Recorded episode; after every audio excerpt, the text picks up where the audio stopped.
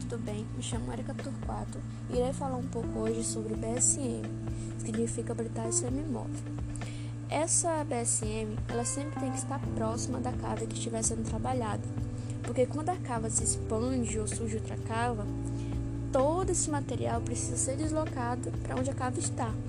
Então, ela sendo móvel, ela facilita muito é, todo esse processo.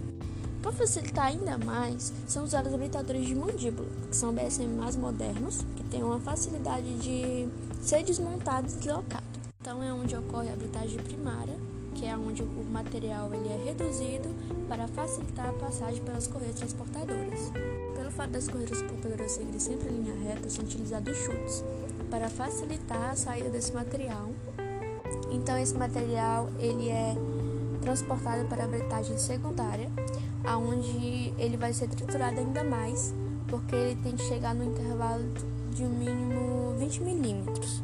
Logo depois, é, ele é jogado para o pátio de regularização, né, que tem como funcionalidade guardar o material para reutilizar ele em outro processo, que no caso seria o processo de classificação. Ele passa por dois processos de classificação. Um primeiro, o primeiro é a peneira, que são as peneiras vibratórias. Depois que ele passa pelas peneiras vibratórias, ele vai para o segundo processo de classificação, que é onde tem o objetivo de classificar esse produto em três principais produtos. E caso o produto ele ainda não esteja no tamanho correto, ele faz um circuito fechado, juntamente com o britador terciário. E quando o produto ele fica num tamanho ideal para comercialização, o mesmo ele vai para a split de produto, né, que, depois, que vai ser carregado pelo trem para poder fazer a distribuição do mesmo.